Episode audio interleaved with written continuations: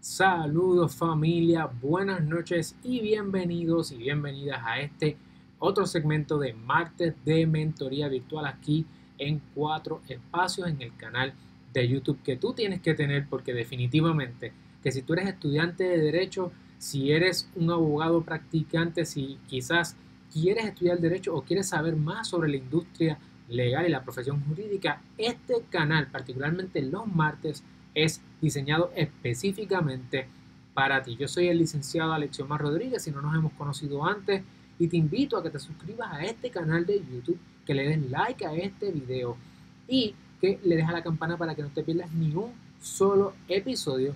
Y hoy quiero compartir contigo un tema de mucho valor, de que yo sé que muchas personas han estado deseosos y deseosas de conocer y me acompaña mi esposa y la abogada, la licenciada Andrea Paola Collazo Borralí. Vamos a estar hablando sobre un tema que nos han estado escribiendo a través de LinkedIn, a través de Instagram, a través de Facebook inclusive, eh, y personas que nos han escrito fuera de las redes también, preguntándonos una serie de, de elementos y son unas preguntas específicamente que son bien comunes y que se repiten una y otra y otra y otra vez. Así que si tú estás preparándote para estudiar para la reválida y poder aprobarla, esa es tu meta definitivamente y ejercer la práctica de la abogacía en Puerto Rico, este episodio es para ti. Así que si conoces a alguna persona que también esté interesado o interesada en conocer más cosas para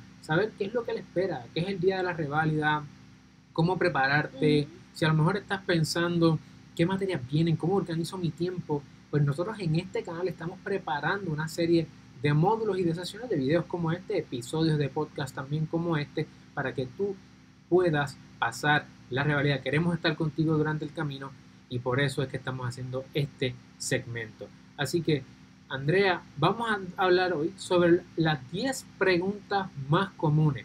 Vamos a estar sobre las 10 y al final vamos a contestar preguntas que las personas que nos estén viendo eh, durante el en vivo hoy, martes de mentoría virtual, que nos vayan dejando. Así que si tú tienes en la sección, eh, si tienes preguntas, ve dejándolas en la sección de comentarios porque las vamos a atender al final de las 10 preguntas más comunes. Y vamos a empezar eh, con la primera.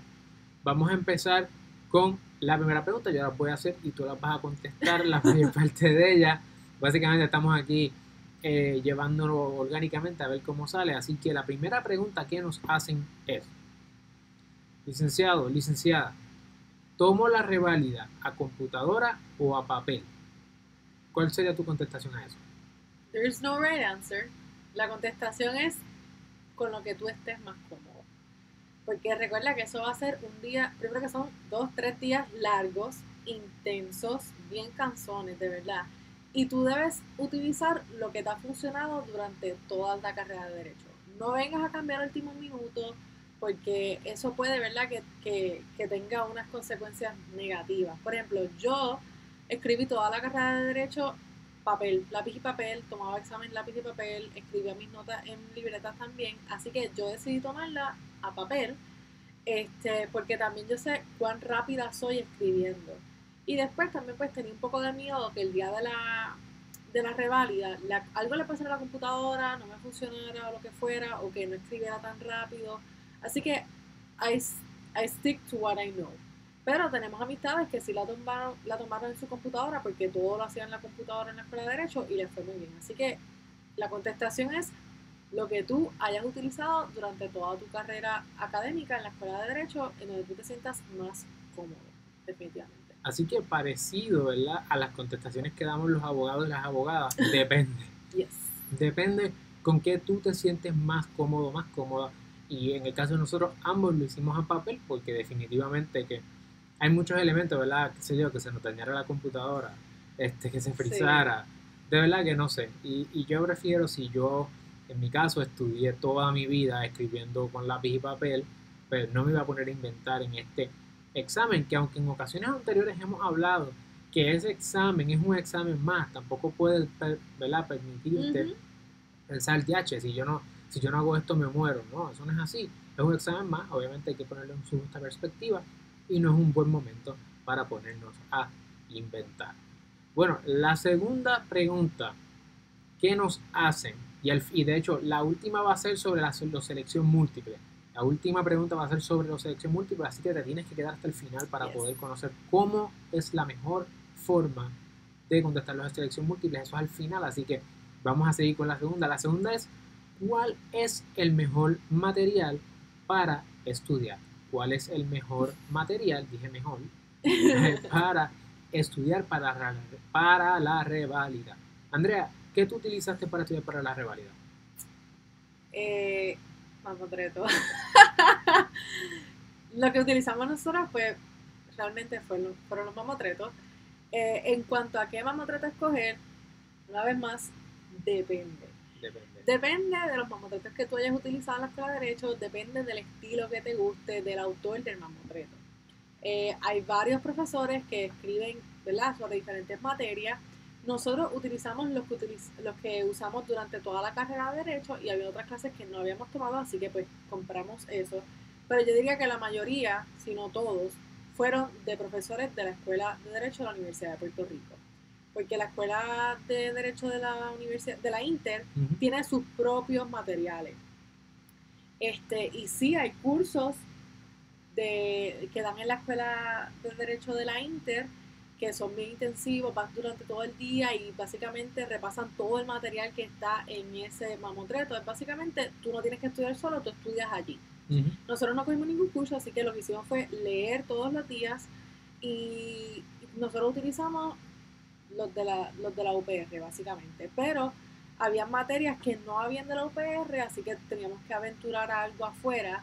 Y lo que hicimos fue que para esas materias que no habían, si nos gustaba, por ejemplo, Velázquez, nos, nos mantuvimos con ese, ese mismo autor para las otras clases, porque tienen un estilo eh, particular, cada persona que escribe su mamotreto tiene un estilo distinto y uno se acostumbra a eso, uno sabe dónde están las cosas importantes, las doctrinas, así que yo diría que busques el que a ti más te guste eh, y que tú mejor entiendas, porque también en cuanto a los ejemplos y eso, pues cada uno es distinto, tú busca el que se te haga más fácil, pero nosotros utilizamos mamotreto, eso fue, eso fue lo que leímos. Sí. Y notas de clase, si teníamos alguna duda, pues verificábamos en nuestra libreta, pero básicamente es eso. Definitivo, yo creo que nosotros tenemos otro episodio donde hablamos sobre cómo dividir la semana de estudio y cómo prepararse en tiempo para llegar a la reválida. Y una de las cosas que hablamos es que nosotros dividimos en tres rondas. Entonces, en la primera ronda nosotros comenzamos estudiando con la, ¿verdad? la fuente de derecho primaria. Por ejemplo, el correcto. Código Civil. Hay que leerse el Código Civil, metérselo al cuerpo. Si no te lo leíste en la Escuela de Derecho, este es el momento para leerlo. Eh, por lo menos entendemos que ahora la revalida de septiembre 2020 es la, van a utilizar el Código Civil vigente. Saben que a partir de noviembre entra un Código Civil nuevo en Puerto Rico. 28 de noviembre. 28 de noviembre, así que próximamente pues, será el próximo código, pero en este momento es el código civil del eh, actual en, el, en septiembre del 2020. Te lees el código, lo estudias, por ejemplo, un o la constitución, o la regla de procedimiento civil, o la ley hipotecaria, te lees la fuente de derecho principal, luego estudias entonces con los mamotretos, el que te guste, las doctrinas, porque este no es el momento de aprender derecho, este es el momento de estudiar estratégicamente y prepararte para poder eh, contestar las preguntas que ellos te van a hacer y precisamente por eso es que debes ir entonces también a estudiar las revalidas viejas. Porque en las revalidas viejas, y tenemos otro episodio donde hablamos de eso y lo vamos a dejar al final de este episodio, también compartimos las estrategias de cómo contestar esa pregunta y como te estaba mencionando, las, las revalidas viejas te permiten saber precisamente cuáles son las preguntas que se hacen, cuál es el tipo de preguntas, te permite practicar y poder contestar y ganar puntos, que después de todo es la mentalidad de este juego, ganar puntos. Bueno, vamos a la tercera pregunta. Y oye, si hasta aquí estás sacándole valor a esto, dale like a este episodio, no le puedes dejar de dar like, porque cuando tú le das like, YouTube lo que hace es que lo comparte con otras personas que como tú se pueden beneficiar de este contenido, así que compártelo con otras personas también y también puedes ir dejando tus preguntas en la sección de comentarios para contestarlas al final o si lo estás viendo en la grabación, contestarla en videos futuros. Luego, tercera pregunta. Tenemos aquí, dan puntos. Y esta es una pregunta que es importante porque muchas veces uno se la hace también antes de cogerla y no lo sabía. Dan puntos por saber la ley, el caso o los casos y citar. Dan puntos por eso. No, no te dan puntos por eso. Por eso es que, como tú dijiste en muchos otros en los otros videos que hemos hecho de la reválida, nosotros no leímos ningún caso. La realidad, no leímos ningún caso y no hay tiempo para eso. Y tampoco es necesario porque no te van a dar puntos por eso. Lo que es importante que tú sepas son las palabras claves que mencionamos en ese otro video que vamos a dejar al final Ujú. so, que aparecen en otra reválida. Son palabras claves, frases claves. So, lo que tú te tienes que saber básicamente es la doctrina, saber explicarla y saber aplicarla. No es necesario que tú estés citando casos ni leyes. Ellos lo que quieren es saber que tú entiendes el, ¿verdad? cómo utilizar este, esta figura jurídica en ese contexto, si aplica o no. Básicamente, la, la, por esa misma línea, la reválida, y en el caso de las preguntas de selección, de selección múltiple, son al final, las de contestación a las preguntas, piensa que es como una fórmula, ¿verdad? Una doctrina de derecho tiene unos elementos, tiene unos requisitos para que se configure. Eso es lo que tienes que saber. Muchas ocasiones hay excepciones, pues también tienes que saber las excepciones de cuándo no aplica eh, y entonces, eventualmente, eso es lo que tú vas a tener que contestar. Tú no vas a tener que contestar qué ley dice qué, ni utilizar qué caso dije cua- dijo cuál. Obviamente va a haber unos casos que te los vas a aprender, porque son casos que se mencionan 20.053, 45.3 dos veces, pero hay otros que no, por lo tanto, y no dan puntos por eso. Los puntos son, como salen en las revalidas viejas y dijo la licenciada, por conocer la doctrina y las frases claves. Así que si no sabes sobre las frases clave y los puntos clave, arranca para otro video cuando terminemos aquí. Sí, y Dime. por eso es importante no perder el tiempo estudiando, leyéndote casos particularmente, porque sabes que los casos toman Sí. mucho tiempo, jurisprudencia por cada materia es too much.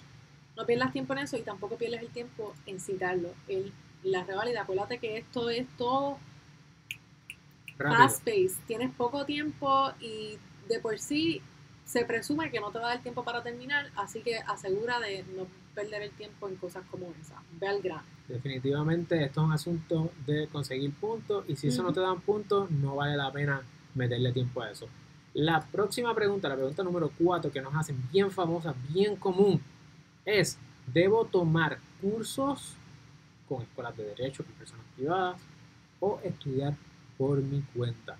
¿Cuál es tu experiencia y cuál es tu take on that? Nosotros estudiamos por nuestra cuenta y pues gracias a Dios ambos pasamos, Amén. nos fue bien, pero yo diría que los cursos son más bien, o la gente que toma cursos es porque usualmente sienten o piensan que necesitan una estructura. Si tú te conoces y tú sabes que tú no estás muy willing a ponerte un régimen bien fuerte de estudiar las ocho horas al día, levantarte temprano, estudiar tantas materias en tantos días y así consecutivamente, si tú necesitas hacer un poquito de push o estructura, se recomiendan usualmente estos cursos. ¿verdad? Los cursos conllevan un costo, el costo es bastante alto, nosotros éramos dos, así que para nosotros en ese momento era totalmente imposible, pero ¿verdad? De- depende de cómo tú estudies y por eso es que es importante que hemos dicho en este video y en muchos otros videos que tú tienes que conocerte, saber qué a ti te funciona, cómo tú estudiaste en la escuela de derecho, si funcionó o no funcionó. Si a ti te funciona, esa es la fórmula que tú tienes que seguir. Si tú estudiabas solo, por ejemplo, nosotros cada uno estudiábamos solo, juntos, pero solo. Eh, así que nosotros decidimos hacer lo mismo para la rivalidad, estudiar solos. Hay gente que le gusta estudiar en grupos, así que tú podrías muy bien o tomar un curso o estudiar en grupos que se reúnen como que cada, cada dos semanas se reúnen y discuten materia. Pero nosotros diríamos que eso todo, otra vez, depende y tiene que ver con tu estructura, tu organización y tu, tu willpower realmente a someterte a un régimen para poder terminar con todas las materias en el tiempo que se da.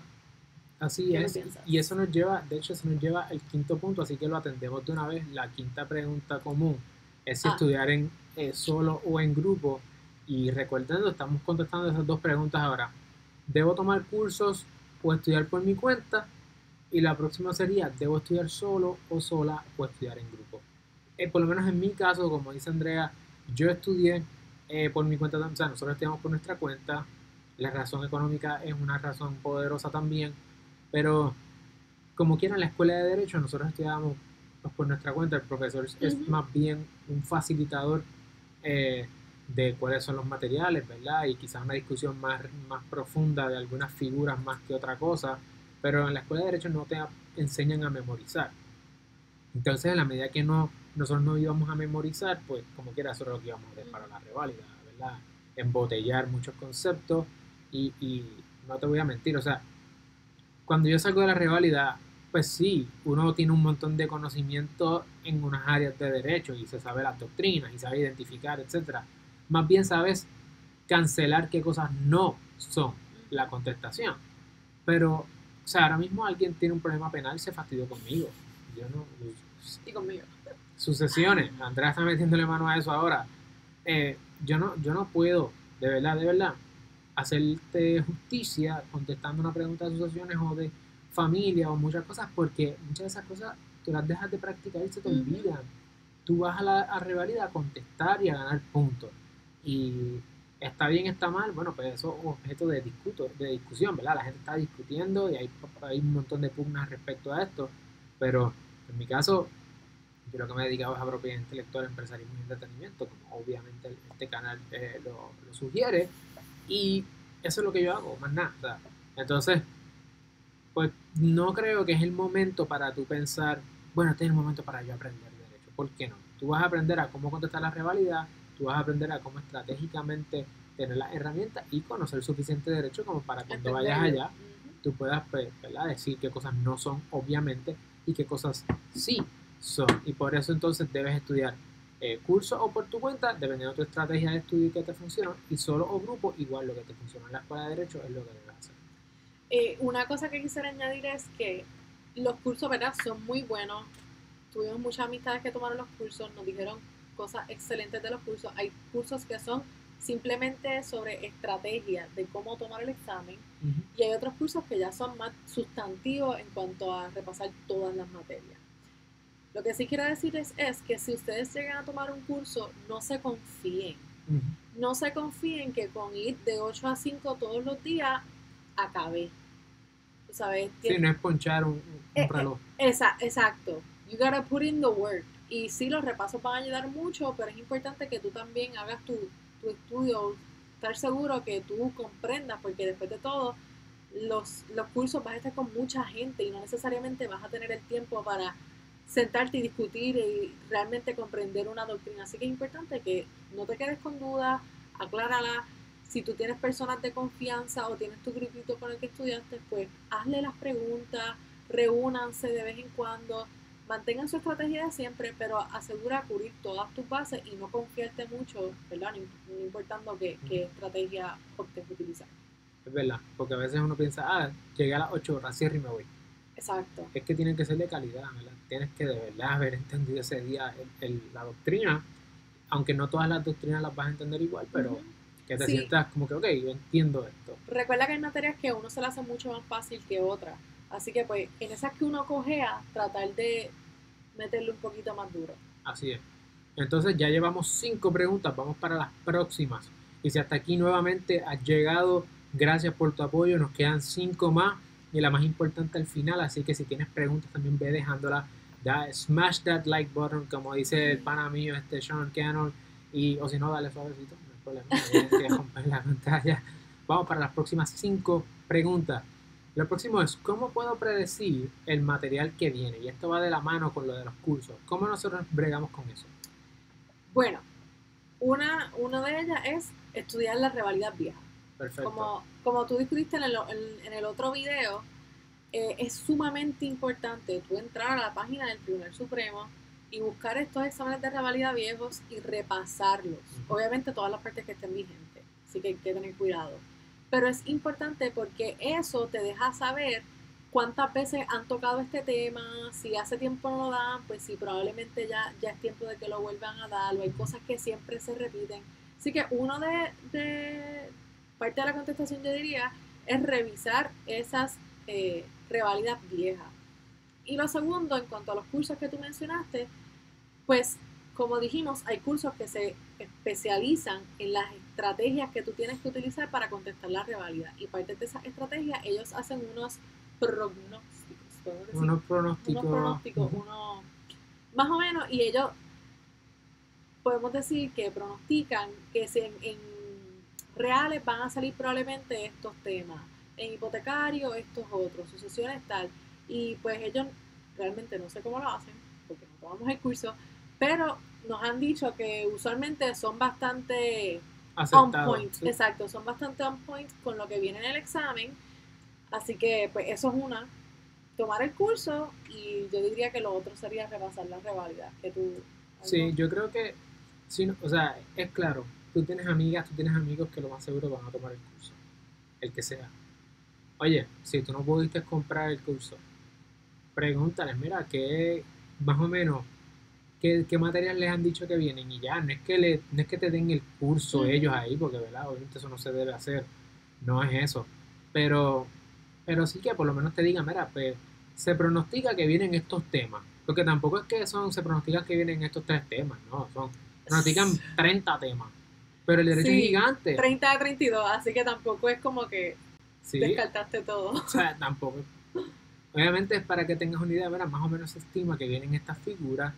Y después de todo, muchas veces son las figuras que menos tú conoces. Así que dale más duro a las figuras que no conoces. Eh, y, y con eso pues vas a buscar puntos. Porque después de todo no es conocerlo todo, es conocer suficiente. Eso Recuerda que tú pasas con una D. Se te echa lección, "Ay, pero como tú me estás diciendo que me conforme con una D, bueno, la D te hace licenciada, licenciado. Tampoco te vayas a, a quedar sin dormir. O sea, o sea, hay que estudiar, hay que meter mano, pero tampoco quiero que te me, te me desesperes porque con una D tú pasas, así que tienes que conocer lo suficiente para pasar. No tengas miedo de preguntar. Pero there is no way to know for sure. Así que Exacto, no hay forma de Son guesstimates. Ahora, nos preguntan acá, ¿cuánto tiempo, cuánto tiempo debo estudiar o cuánto tiempo de estudio debo prepararme? ¿Con cuánto tiempo de estudio, perdón? ¿Con cuánto tiempo de estudio debo prepararme? Supongo que es con antelación, una de las cosas. ¿Desde cuándo debo estudiar? ¿Por qué? Porque a veces nos hacen la pregunta de si deben comenzar a estudiar desde la escuela de Derecho. Nos han hecho esa pregunta bastante. Y sabemos de gente también que entró en primer año y empezó a estudiar. Sab- sí, hay, hay cuentos de gente que, que empezó a estudiar desde, desde el verano de, de, dere- de empezar el derecho. ¿Qué tú crees de eso? Eh, ¿Verdad? Yo creo que en un mundo perfecto sería súper chévere empezar, de que, de- empezar a hacer los repasos desde que tú estás en ese primer año. Pero no creo que es real. Bueno, te, te tengo que meter una patada. Ok, pues dale. Que usted va a la escuela de derecho. Ciertamente vas a aprender. Vas a estudiar derecho y ¿qué es lo que viene en la rivalidad? Derecho, sí. Pues estás estudiando. Sí, o sea, no es que tú no es que como que tú vas a aprender algo completamente extraño y nuevo cuando estés estudiando para la revalida. Definitivamente hay cosas que ya tú tienes ahí y nosotros utilizábamos nuestras notas, pero pues no sé, esa dedicación, yo No. recuerdo mi primer año era bien intenso y la transición que yo no creo que yo hubiese tenido tiempo para sentarme a repasar para la revalida. La realidad es que lo usual son los tres meses. Tres meses. Los tres meses desde que se acaban las clases. Que tenemos de hecho un video completo con la estrategia del tiempo, con cuánto tiempo, cómo man- este, cuánto tiempo por materia. manejar el tiempo, tiempo por materia, etcétera. Así que ahí está, de, de hecho te lo vamos a dejar en la descripción y al final también el playlist, eh, pero definitivamente que tres meses yo creo que es Sí, la, la Tres meses yo diría que es lo, lo mínimo. Es lo standard y debería ser lo mínimo porque es mucho material. Y con esos tres meses te da tiempo a hacer las tres rondas que discutimos en este video, así que tienes que out para que sepas cómo es que funciona eh, toda esta estrategia y poder cubrir las materias más de una vez, que es sumamente importante para que lo tengas todo fresco esos últimos días antes de la rebata. Así mismo es, nos quedan tres preguntas, nos quedan tres preguntas para finalizar. Eh, y es importante que, que no te me desesperes. Yo vamos a seguir diciéndolo porque una de las cosas más comunes es la desesperación. Cuando tú entras a la escuela de derecho, tú no puedes entrar con la mentalidad de que viene la revalida por ahí. O sea, dedícate a entender el derecho.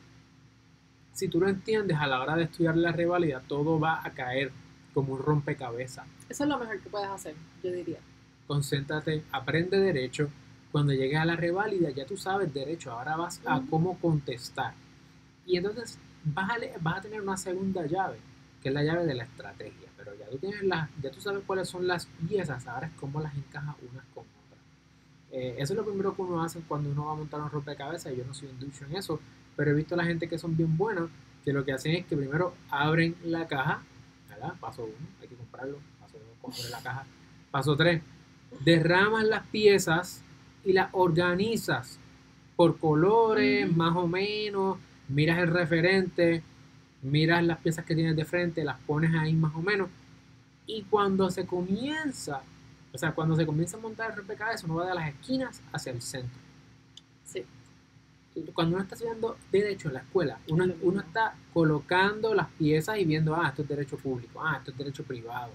Ah, ok, esto es lo que pasa entre la gente cuando alguien se cae. Ah, esto es otro. Tú empiezas a tener las herramientas, ¿verdad? Pero cuando llega el momento de la rivalidad, lo que tú vas a hacer es finalmente completar, completar ese rompecabezas. Yo diría que diste en el clavo. Esa es la clave.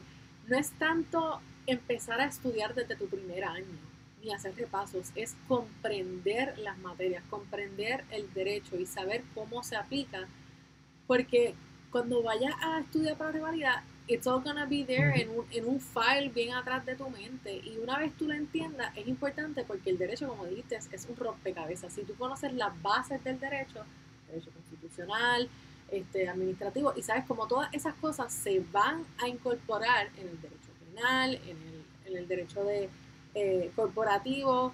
Por eso es que esas clases del primer año son tan importantes. Obligaciones y contratos reales, consti, procedimiento civil, esas clases son el fundamento de todas las otras clases que tú vas a tomar en la escuela de derecho. Así que es importante que tú no te lo memorices, sino que entiendas esas materias para que después cuando vayas a la revalida y cuando vayas a los otros cursos en tu segundo y tercer año puedas entenderlo y se te haga todo mucho más fácil. Obviamente ya tú estás viendo este video, así que ya tú pasaste por esa experiencia, no puedes darle para atrás el tiempo, pero sí puedes tener esa mentalidad y identificar, ok, ¿cómo yo puedo conectar estos cursos juntos?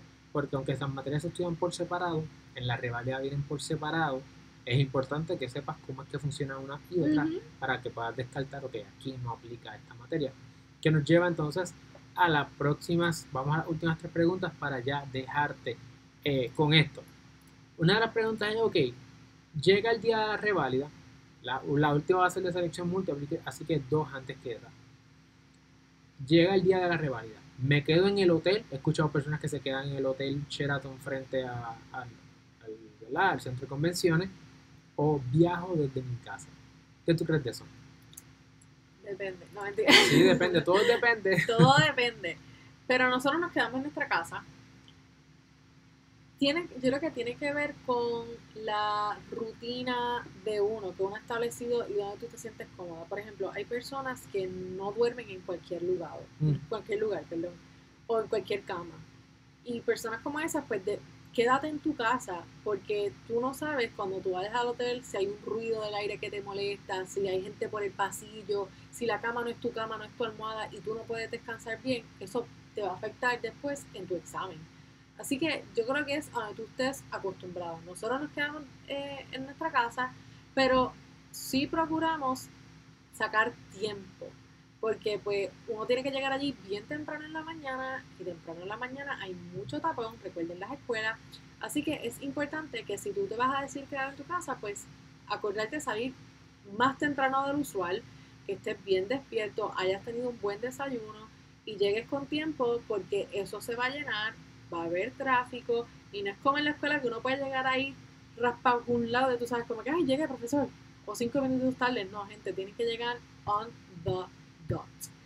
Si te vas a quedar, if you can afford it, ¿verdad? Y a ti se te, te funciona, pues quédate en el hotel. Nosotros sabemos de amistades que se quedaron y les fue bien, no tuvieron ningún problema.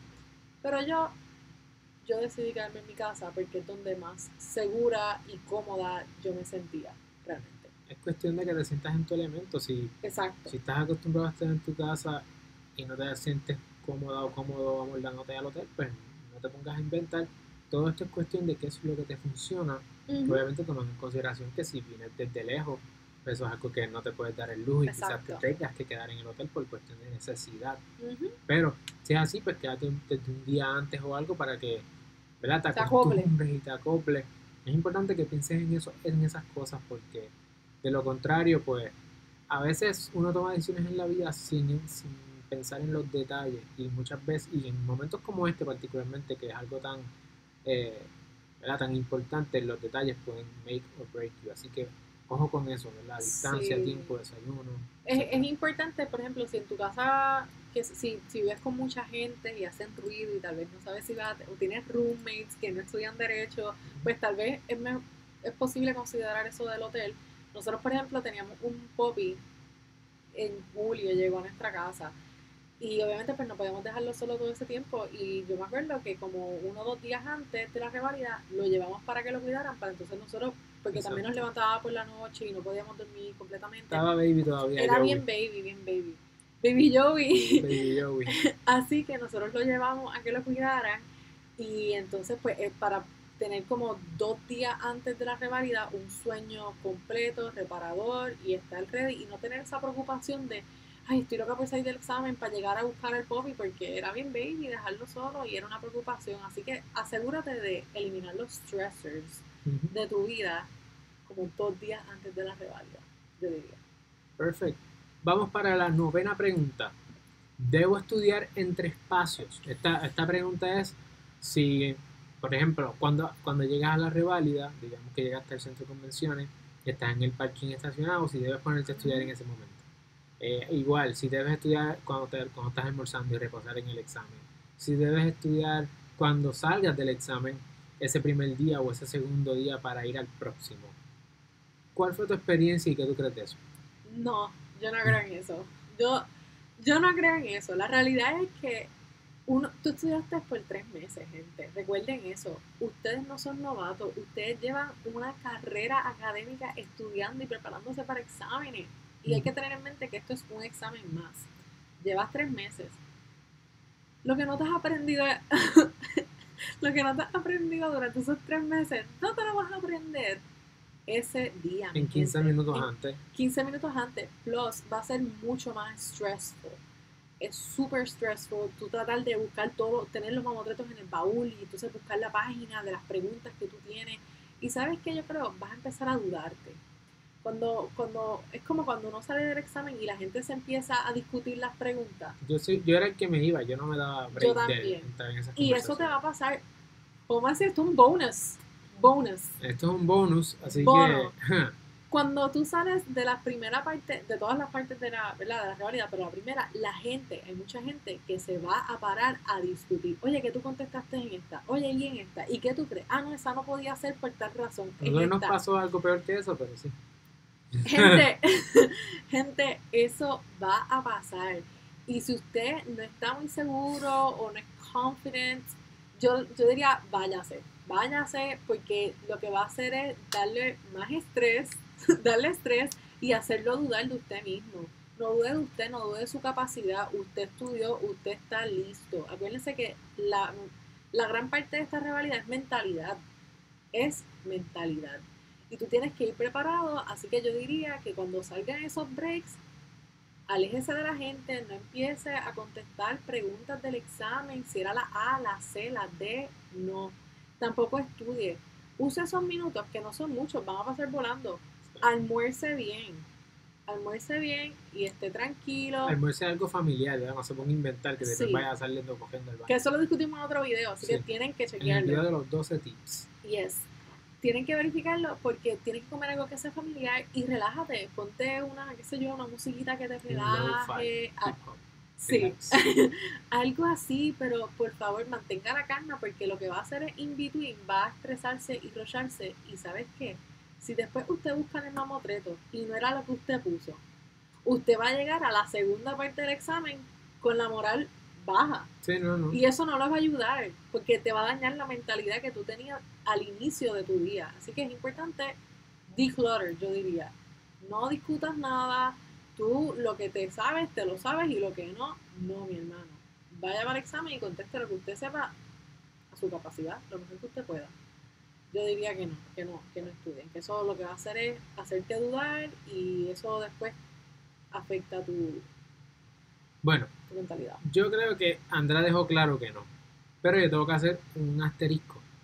Y es que, primero, sé de personas que dicen, yo voy a estudiar para la revalida general todos los tres meses y no voy a estudiar de notaría.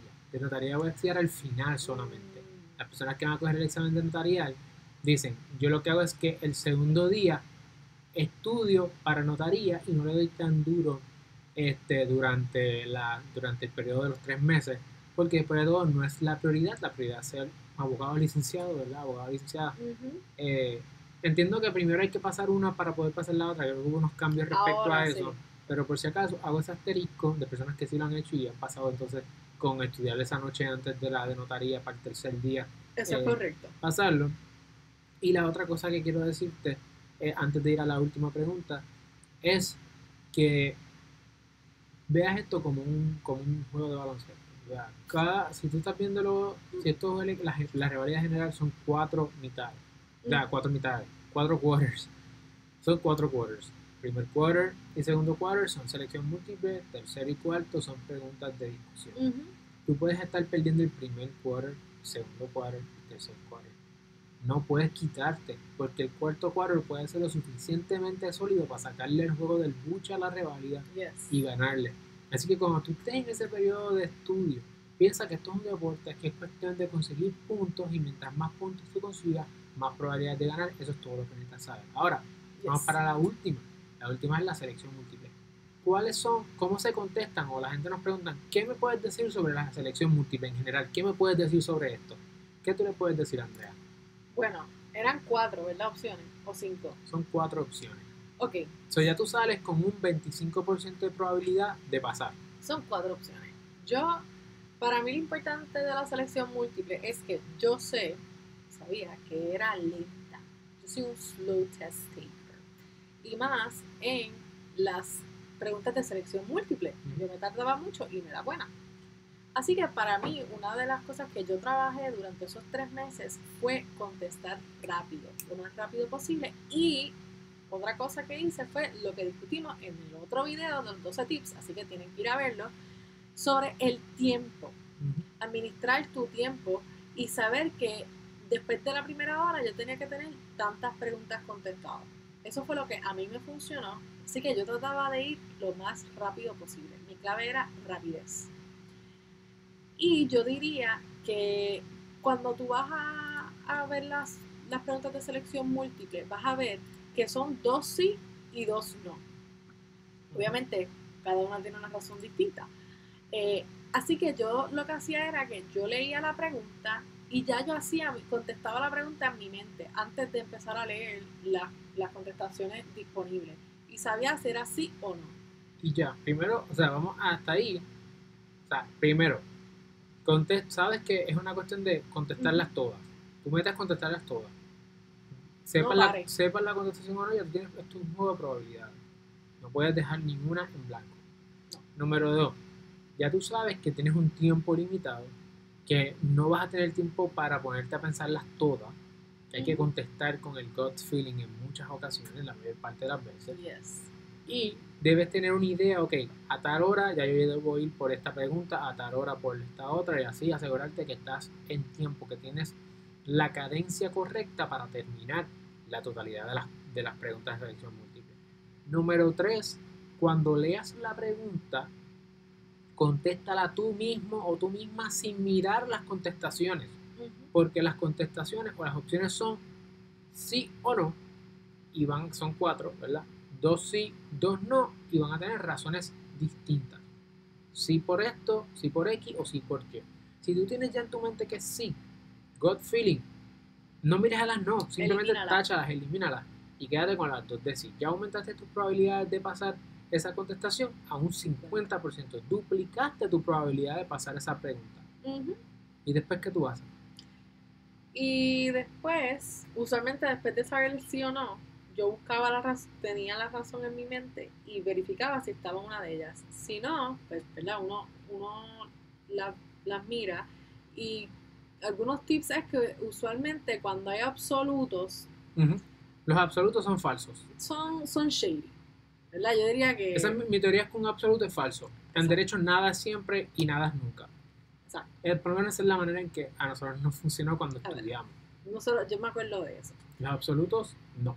Y lo otro importante que tienes que tomar en consideración es que cuando tú le, lee la pregunta bien, léela bien y hay que ser rápido, pero hay que ser minucioso. Así que tienes que leer con calma y, como te digo, tratar de absorber lo más posible porque vas a ver que te van a pedir cuál es la mejor contestación.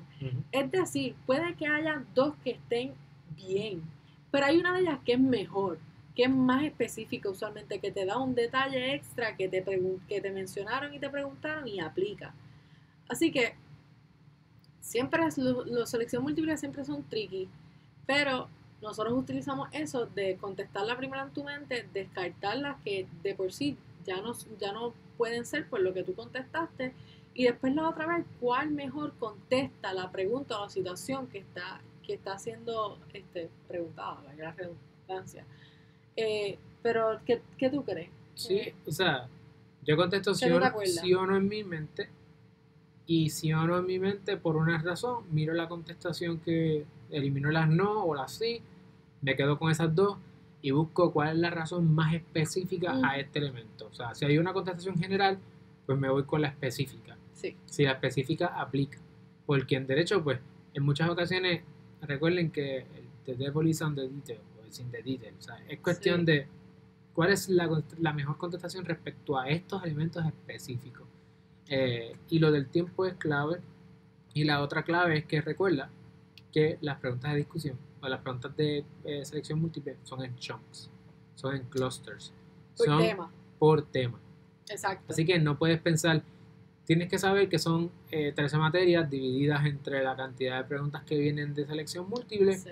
y más o menos tienes un estimado de, de 1 a 13 o de 1 a 15 más o menos, siempre van a ser temas de, bueno, son, sí, son par de, tú llevas un número, conteo, Ve al otro video. Ahí está. otro video, allí están, sí, ahí está el de 12 tips. Identificas, ok, estas, estas próximas son de penal procesal. Si cambia a pro- a, penal sustantivo, este, pues ya tú sabes, ok, cambiamos de mentalidad y te permite contestar más rápido también y no confundir eh, situaciones de hecho. Hay situaciones de hecho que pueden tener preguntas y es posible que salgan preguntas de más de un tema. Por lo tanto, repitan la situación de hecho para que tú identifiques figuras de Eso derecho eh, que son de distintas áreas del derecho. Entonces, asegurarte que estás en un clúster te permite identificar precisamente la controversia de derecho. Eso es sumamente importante, tener en mente lo de los clusters y que son por tema, porque puede que hayan, como dijimos, dos contestaciones que estén bien, pero a veces te incluyen cosas que, que no estaban, que no se preguntaron, que no es necesaria o a, a esa situación de hecho. Así que cuando leas las opciones, si te están mencionando algo que no mencionaron en lo absoluto en la relación de hecho, descártalo, porque eso es para turbarte.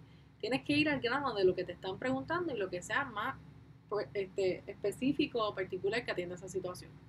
Así mismo es. Bueno, hasta aquí las 10 preguntas. Este, eh, hoy están shy, hoy están tímidos y tímidas, así que no dejaron preguntas, no hay problema. Déjenlas las Lo más después. seguro es que las van a dejar en la sección de comentarios y las podemos contestar en próximos episodios. Ya la rivalidad se acerca, así que queremos contestar la mayor cantidad de preguntas posible que los pueda ayudar a enfrentar ese gran día y lo puedan pasar en victoria. Así que familia, aquí les vamos a dejar para que puedan seleccionar estas tarjetas, los, cards eh, de los otros videos que hemos trabajado, incluyendo el playlist de los temas que hemos tocado sobre la reválida. Así que si estás buscando tips de cómo contestar la reválida, eh, tips de la reválida per se, estrategias para estudiar, cómo contestar las preguntas eh, desde el punto de vista de las preguntas de selección múltiple, ya las hablamos aquí, pero cómo contestar las preguntas de discusión, también tenemos hasta ejercicios de cómo puedes mejor contestar. Y si tienen alguna duda de algún tema en particular o algo, no duden en dejarlo en los comentarios y nosotros pues la trataremos entonces de, de hacer otros videos para contestar esas preguntas. Y yo creo que al Vamos a saludar a la gente. Aquí, Ah. saludos a Yoinet Torres, que está conectada. Saludos a Alexa Net. Gracias por dedicar de su tiempo para compartir sus experiencias y estrategias. Gracias, son de mucha ayuda. Y Luis Ramírez nos dice gracias por compartir sus conocimientos, gracias por el apoyo. Así que compártanlo con otras personas Sí. para que también ellos aprendan lo que tú aprendiste hoy. Así que nos vemos en la próxima. Saben que todos los martes vamos a estar haciendo ya sean live o video sobre la profesión jurídica, desde ser aspirante a estudiar derecho, comenzar a estudiar derecho, enfrentarte a la rivalidad y empresarismo legal. Así que seguimos y nos vemos en la próxima. Gracias.